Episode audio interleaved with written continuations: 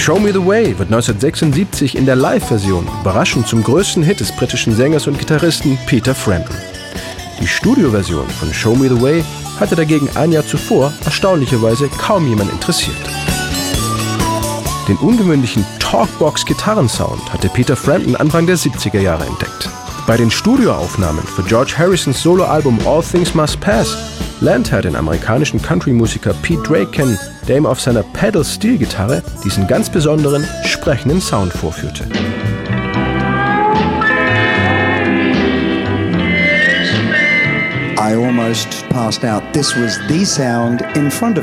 Ich wäre damals fast in Ohnmacht gefallen. Nach diesem Sound hatte ich mein ganzes Leben lang gesucht. Pete Drake erzählte mir auch, dass Alvino Ray, ein Pedal-Steel-Gitarrist aus der Swing-Ära, die Talkbox erfunden hatte. Er fand heraus, dass man den Sound der Gitarre beliebig verändern kann, wenn man ihn zuerst über einen Schlauch in den Mund führt, wo dann der Ton durch Sprache verändert wird. So lassen sich ganz verschiedene Sounds kreieren. And your diction creates the different sounds.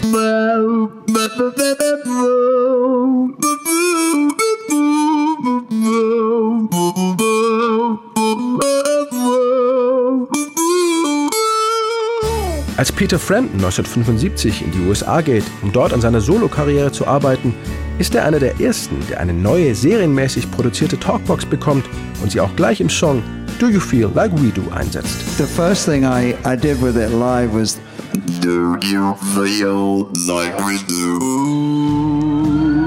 Mit seinem Talkbox-Sound wird auch Do You Feel Like We Do in der Live-Version zum Klassiker.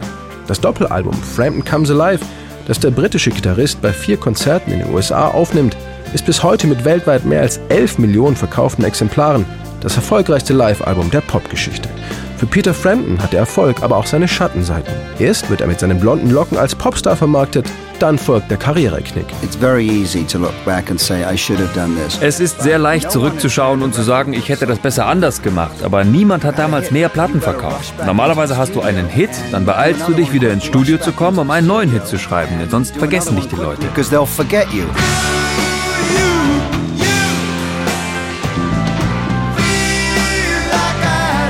You know. We've just sold 8 million records. Wir aber haben in einem Jahr 8 Millionen Alben verkauft und leider hat sich niemand in Ruhe Gedanken darüber gemacht. So nach dem Motto, die vergessen ihn nicht. Der kann ruhig zwei Jahre lang Pause machen. Er hat sechs Jahre gebraucht, bis er die Songs für Frampton Comes Alive zusammen hatte. Also werden die Leute dann für ein neues Album bereit sein, wenn er soweit ist für ein neues Album. Make us a great record. Mach einfach eine tolle Platte und gib sie uns nicht eher, bevor du damit zufrieden bist. So hätte es laufen sollen. Aber alle waren nervös und hatten nur Dollarzeichen in den Augen. Marketing war plötzlich wichtiger als meine künstlerische Entwicklung. Ich hatte leider damals nicht das Selbstbewusstsein, Nein zu sagen. The confidence at that moment to say no. Anfang der 80er Jahre arbeitet sich Peter Frampton als Gitarrist wieder zurück auf die Bühnen, spielt mit David Bowie auf dessen Glass Spider Tour sowie regelmäßig in Ringo Starrs All-Star Band. 2011 geht er zum 35-jährigen Jubiläum von Frampton Comes Alive auf eine 69-tägige US-Tour und wird von seinen Fans frenetisch gefeiert. Ein Highlight jeder Show ist natürlich auch Show Me the Way, der Hit mit der Talkbox.